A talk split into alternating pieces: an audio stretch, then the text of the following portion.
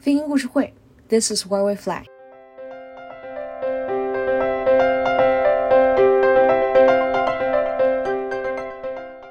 大家好，我是上官。十月二十日是国际空管员日，大型机场的飞机的起飞和降落离不开他们的付出。今天我们的飞行故事会栏目有幸邀请到一名管制员，和大家聊聊空中交通管制员的那些事儿。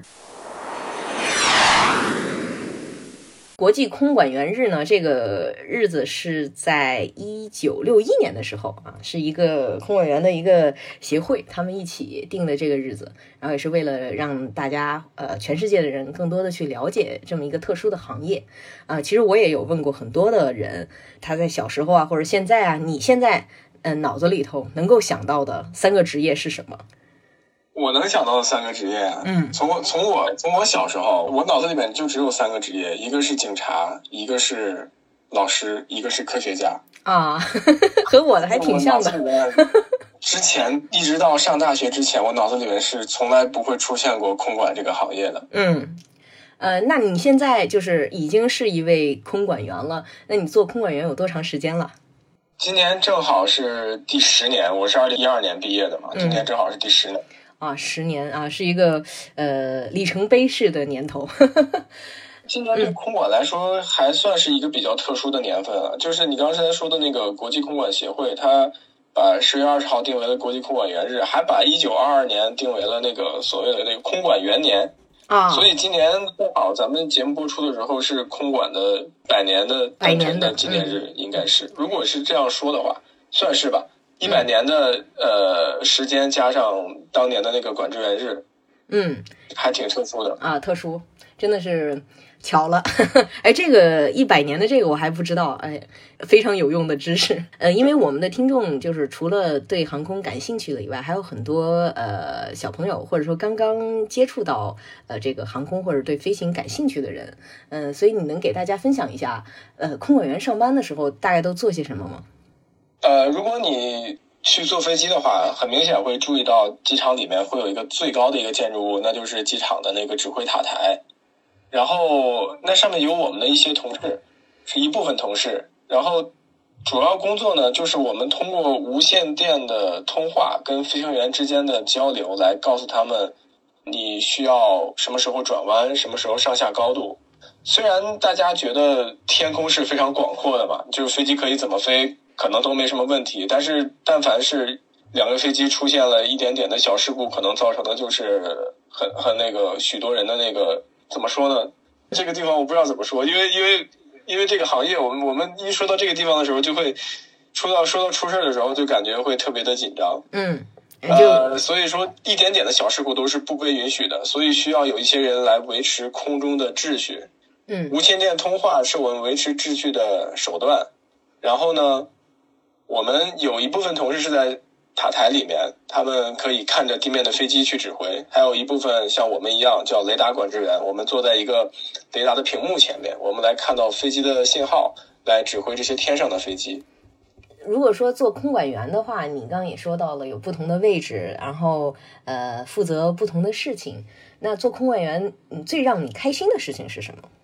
我还记得我刚来单位，刚刚。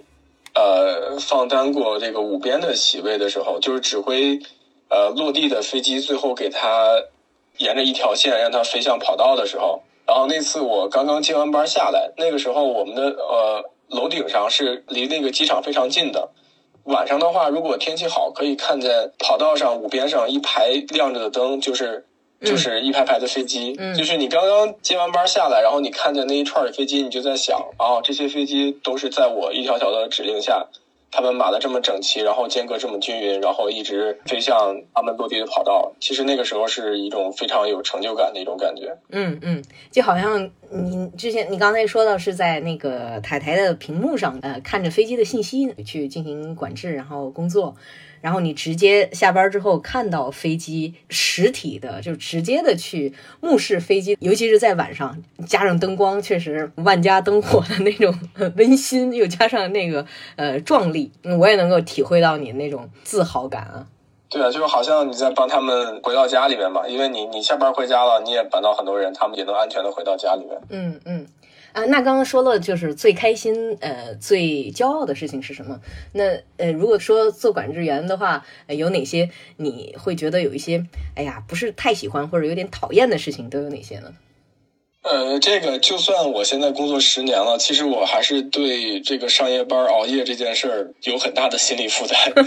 就像你刚才说的，我下了班，然后看到五边上的飞机，但这个时候可能是凌晨的一点、两点或者更晚的时候了。嗯嗯大家不知道有没有这种感受啊？就是定个闹钟定到凌晨一点半，然后定到三点半，然后要要起来，然后去穿衣服去接班。就是起来以后，你有一段时间都是在一个懵的状态，嗯，脑子里面全都是那个柏拉图的灵魂三问：我是谁？我在哪儿？我要去干什么？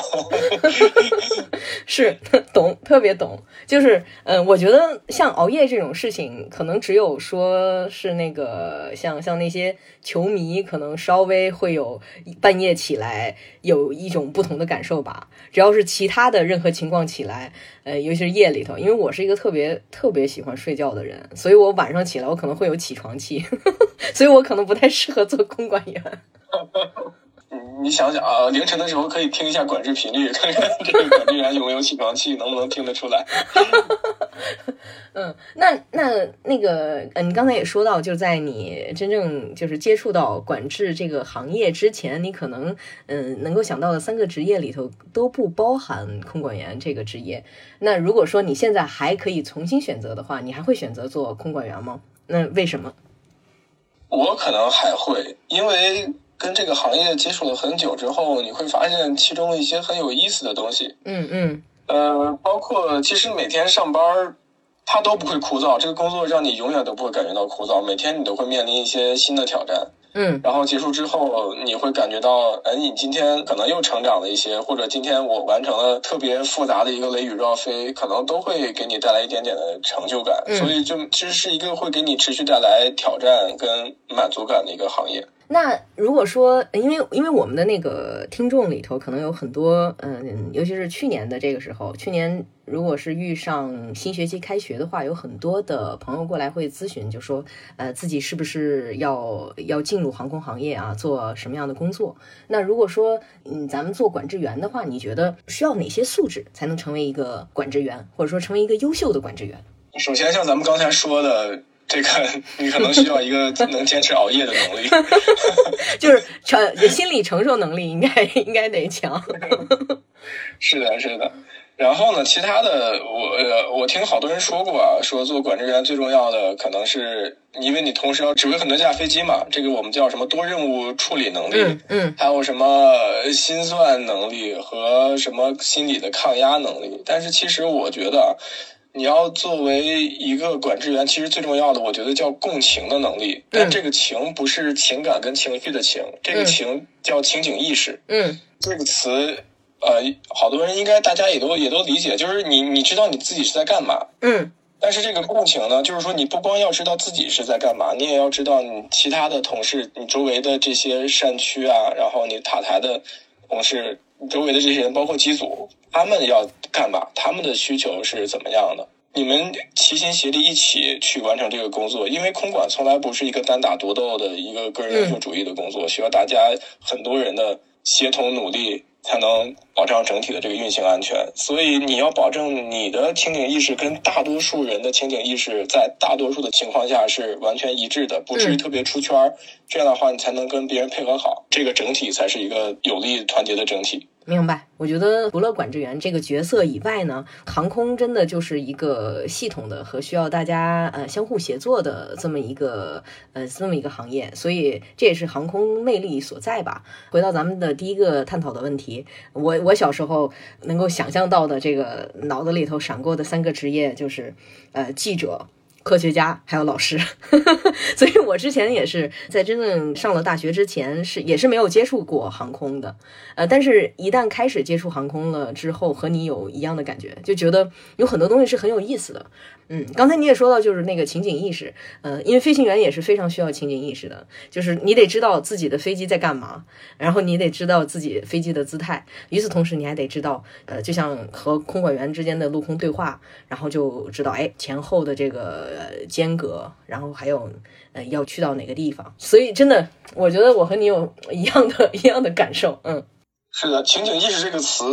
我之前了解了一下，它专门是为这种叫 time critical，就是这种特别需要在非常短的时间内做出决策的这样一类的工作，呃，形容这样一种状态的一个心理学的一个词。嗯，那如果要用三个关键词说呃空中交通管制这个职业的话，你会选择哪三个？首先，第一个词我觉得是我想到的是决策。嗯，因为。做管制员，你可能每天从接班开始，你就是在不停的做决策。然后我是觉得，因为人的这个经历啊，跟你每天做多少决策是有关系的。所以好多 好多我的同事，包括我在内，只要下了班之后，就不愿意再去做任何的决策了。就比如说，你跟我们吃饭，永远不要问我们你想吃什么，你们就点就好了。明白，明白。就像就像那个，我之前有问过，有一个有一个导游，然后。他就是真正他休假的时候，他更多的就愿意就在一个地方，比如说是海滩，或者是在哪个度假村就待着，因为他不愿意再去做任何和旅游策划组织相关的工作，因为他在真正工作的时候已经已经实在是太透支、太累了。是的，是的，我还听说我们同事两口子都是管制员，然后回到家以后，两个人互相都不说话，因为都说了一天话了。啊，哎，真是辛苦啊！这是一个比较辛苦的职业啊。刚才说到第一个，那还有还有两个那个关键词。第二个我想到的是升级或者更新，因为你也知道，航空业这个这个职业，它时常会面临一些新的东西。你比如说，你新的机型，新的一些行业标准。呃，新的管理的文件，包括你新的一些航班的时刻，你可能每天都需要去去学习，去接接收这个新的东西。你们食堂要给自己做一下升级。嗯，没错。呃，那第第三个呢？第三个呃关键词会是什么？第三个我可能我会说一个相对来说负面一点的话，这个这个职业因为相对来说它比较年轻，怎么说呢？在国内相对来说比较年轻吧，因为在我们的。单位可能在一还在一线工作的管制员很少有超过四十五岁的，所以我第三个词可能会说那个青春饭啊，类似这种是吧？嗯，刚才说到那个就是陆空通话的这个，我有我们我们那个群里头不是有很多飞友嘛。然后很多飞友他们平时是飞那个模拟飞行，然后肯定就会涉及到这个陆空通话的地方。然后为了飞的地方更加远，那就肯定是会涉及到英语的陆空通话。呃，所以他们其实也想问，就是说，如果说要学陆空通话的话，因为他们不是像像咱们这种，呃，就是科班出身的，有有这个学校有这个课程，或者说有训练机构有这个课程去学。那如果说是这些飞友他想要学陆空通话的话，呃，一般是有哪些途径可以去学？其实陆空通话，尤其是咱们标准的这些通话用语，是我觉得是非常简单的。嗯。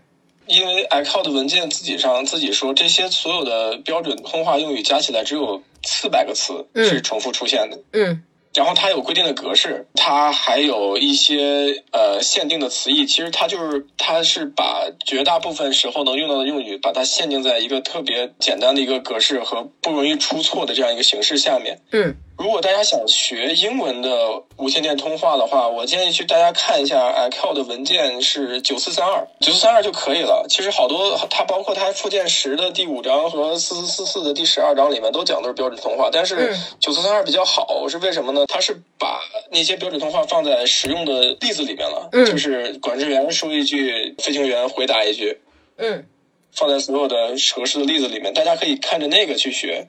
好的，好的，来回我把附件的这些文件，我到时候附到我们这个节目的后边儿，嗯，或者说是把以公众号的那个附件搁在里头，这样的大家要感兴趣的就可以直接去看了。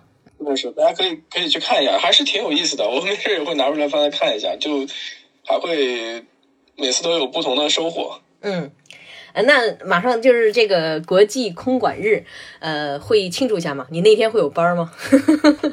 那天是会有班的，所以说 就是上班来庆祝庆祝啊，就是上班去，然后平平安安的下班回来。嗯，就是对咱们航空业来说，我觉得对每所有人都一样，就是你对你对你咱们上班的一天啊，只要是最平平常常的一天，就是最好的一天了。对就不要出现任何的计划外面的事情，就是最好的一天。是的，是的，是的，越无。聊越好。对，那个我我能想到的就是，呃，当时是看了一个希斯罗机场的一个纪录片儿，然后他就说，呃，今天又是一个风平浪静的一天，就是 uneventful day。是的，是的，对，嗯越越平平常常，越平淡无奇越好。啊。本期的飞行故事会节目就到这儿了。主播上官，剪辑方望，助理小小，实习世杰、建明，推广郑倩。飞行故事会也期待着你的故事，欢迎你联系我们，也邀请你把我们的节目分享给喜欢飞行的朋友们。大家的支持是我们前进的动力。咱们下期节目再见，拜拜。